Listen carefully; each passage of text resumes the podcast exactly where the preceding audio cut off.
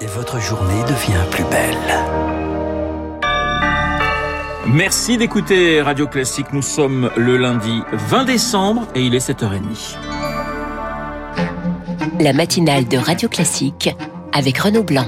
Et à 7h30, le journal nous est présenté par Charles Bonner. Bonjour Charles. Bonjour Renaud, bonjour à tous. À la une ce matin, les fêtes de Noël sous l'ombre du variant Omicron. Il pourrait provoquer 80 000 contaminations par jour le week-end prochain.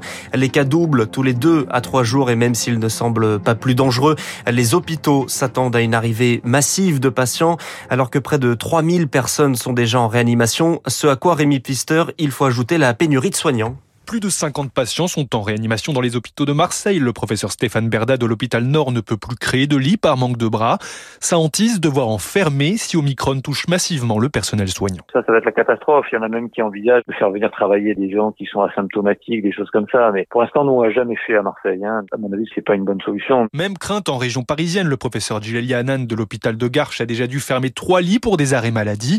Si Omicron rentre dans son service de réanimation, il ne pourra pas remplacer son personnel. On peut pas se retrouver comme ça de but en blanc, euh, sans expérience, à prendre en charge un patient qui serait branché sur un respirateur. Ça, c'est pas possible. Toute la problématique, c'est de trouver des soignants qui aient un minimum d'expérience. Dernier recours, annuler les congés des soignants qualifiés au moment des fêtes, mais pour quelles conséquences s'inquiète Éloi Gouilleret, animateur dans les Hauts-de-France. Je redoute qu'il y ait beaucoup de, de soignants qui poussent les portes des cabinets de leurs médecins traitants et qu'ils soient mis en arrêt de travail pour une période longue parce que les, les signes qu'ils présentent sont des signes d'épuisement professionnel. Avec Omicron, dès janvier, les hôpitaux auront besoin de tout leur personnel et les médecins préviennent, les transferts de soignants entre régions ne pourront pas avoir lieu, personne ne pourra aider personne. Le reportage de Rémi Pfister, un coup de pression supplémentaire sur les non-vaccinés. Le gouvernement veut transformer le pass sanitaire en passe vaccinal. En clair, un test négatif ne sera plus possible pour son obtention. L'exécutif espère l'adoption définitive du projet de loi fin janvier. Passe sanitaire ou vaccinal, il pourrait être bientôt obligatoire au travail pour tous les salariés. Elisabeth Borne réunit les partenaires sociaux pour en discuter ce matin. Une idée qui provoque la colère des entreprises et des syndicats. François Omril est le président de la CFECGC. Nous n'avons pas à supporter cette pression supplémentaire. Chacun a pris ses responsabilités jusque-là. Que le gouvernement ait une politique publique en matière de diffusion du vaccin, c'est son problème, mais il n'a pas à venir demander aux entreprises d'exercer des contrôles. Ce n'est pas notre rôle. Si le gouvernement envoie dans chaque entreprise quelqu'un appointé pour faire les contrôles, ça c'est autre chose mais je ne vois pas en quoi il serait dans la mission des entreprises de faire les contrôles de ses collègues salariés pour juger s'ils sont en capacité de travailler ou non. Propos recueillis par Victoire Fort. Des durcissements mais pas de confinement. La France, une, exception en Europe.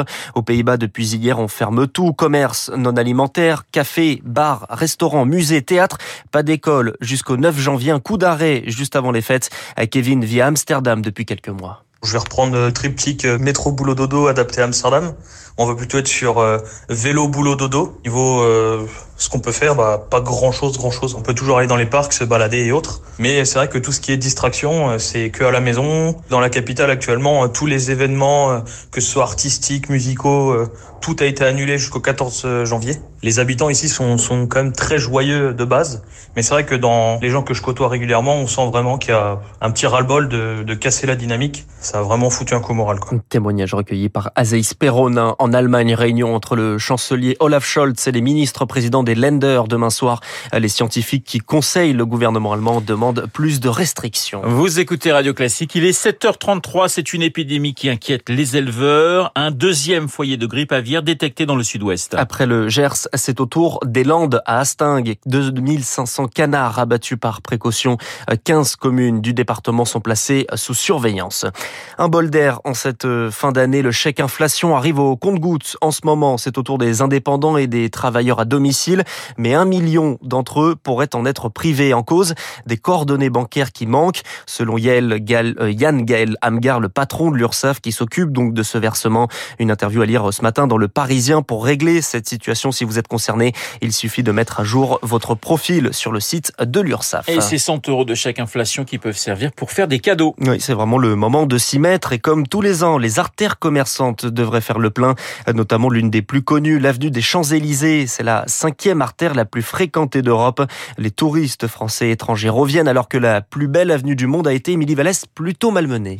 Ces dernières années, les Champs-Élysées ont connu une baisse de fréquentation entre gilets jaunes et restrictions liées au Covid, mais l'avenue a su se renouveler et monte en gamme selon Franck Rosenthal, expert en marketing du commerce. On voit de plus en plus le luxe apparaître. C'est une question de coûts de loyer qui sont importants. Alors, il y a les Galeries Lafayette qui sont installées, mais on voit aussi Montclair, marque de luxe italienne qui s'est installée. On voit aussi Dior qui s'est installé. Et l'avenue se différencie par l'expérience qu'elle offre aux clients, poursuit l'expert. On va retrouver des magasins qui sont uniques en leur genre. Le magasin le plus intéressant de Apple à Paris, bah, c'est sur les Champs-Élysées. Si vous voulez voir le magasin le plus innovant de Nike en Europe, c'est sur les Champs-Élysées. Si vous voulez voir le magasin le plus grand de Louis Vuitton, c'est sur les Champs-Élysées. Ça redonne un caractère unique à l'avenue qu'elle avait sans doute perdu. Plus largement, les artères commerçantes européennes misent aussi sur l'événementiel dans un contexte de développement du commerce en ligne et de l'entreprise du tourisme international. Cyril Zaprilat de BNP Real Estate, filiale immobilière de BNP, à l'origine de l'étude. Ces artères deviennent des artères qui sont aussi dédiées pour les populations locales. On y crée du coup des événements, des concerts, des expositions temporaires. On voit arriver des beaux précaires, à Londres c'est le cas, qui sont parfois simplement des lieux de culture ou de galeristes qui pendant un certain temps exposent. L'exemple de Christo et l'Arc de Triomphe c'est tout à fait ça. Autre clé du succès de ces artères, leur accessibilité et le confort de promenade pour les clients. Émilie Vallès, une révolution de l'état civil, un projet de loi déposé en début d'année avec pour objectif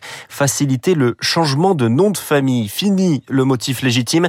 Désormais, un enfant pourra porter le nom soit du père, soit de la mère, soit les deux, avec l'accord des deux parents. À partir de 13 ans, un enfant aura même son mot à dire. Le gouvernement espère une adoption à l'été 2022. Charles, elles ne feront pas le doublé. Les handballeuses françaises championnes olympiques ont perdu hier en finale de Coupe du Monde en Espagne. Défaite face à la Norvège, 22-29. Ce sont les belles histoires de la Coupe de France, les victoires des petits contre les gros de Ligue 1. Le FC Metz éliminé hier par Bergerac. Qualification également de l'Inas Montlhéry, 2-0 contre Angers. En revanche, les Maorais des jumeaux Soisia défait 10-0 contre les Girondins de Bordeaux. Pas de surprise non plus. Hier soir, le PSG s'impose facilement contre Feigny Aulnois, 3-0 avec un doublé de Kylian Mbappé, l'attaquant français qui fête aujourd'hui d'ailleurs ses 23 ans et qui devient égérie de la Maison Dior. Il remplace Johnny Depp et sera le visage du parfum sauvage, un footballeur symbole d'une marque de luxe, un choix logique pour Virgile Caillé, expert en marketing sportif que ce soit Kylian Mbappé ou que ce soit la Maison Dior, ils représentent, ils incarnent tous les deux cette France qui gagne. Cette association permet à la Maison Dior d'aller chercher un public un petit peu plus jeune. Pour la Maison Dior, c'est à la fois aller chercher une icône, une icône sportive, près de 85 millions de followers sur les différents réseaux sociaux, et puis une marque qui parle à l'international, encore une fois, Kylian Mbappé euh, commence à avoir une notoriété dans toutes les parties du monde désormais. Virgile Caillé, interrogé par Stéphanie Collier. Et on revient sur cette collaboration entre Kylian Mbappé et la Maison Dior. Dans le décryptage de Pierrick Fay, ce sera juste avant le journal de 8h. Merci Charles, le journal de 7h30 présenté par Charles Bonner que nous retrouverons à 8h30 pour un prochain point d'actualité. Il est pratiquement 7h38 sur Radio Classique. Dans un instant, les spécialistes, la Libye et d'hypothétiques élections, mais aussi New York et la vaccination obligatoire en entreprise. Renaud Girard, Fabrice Ladi.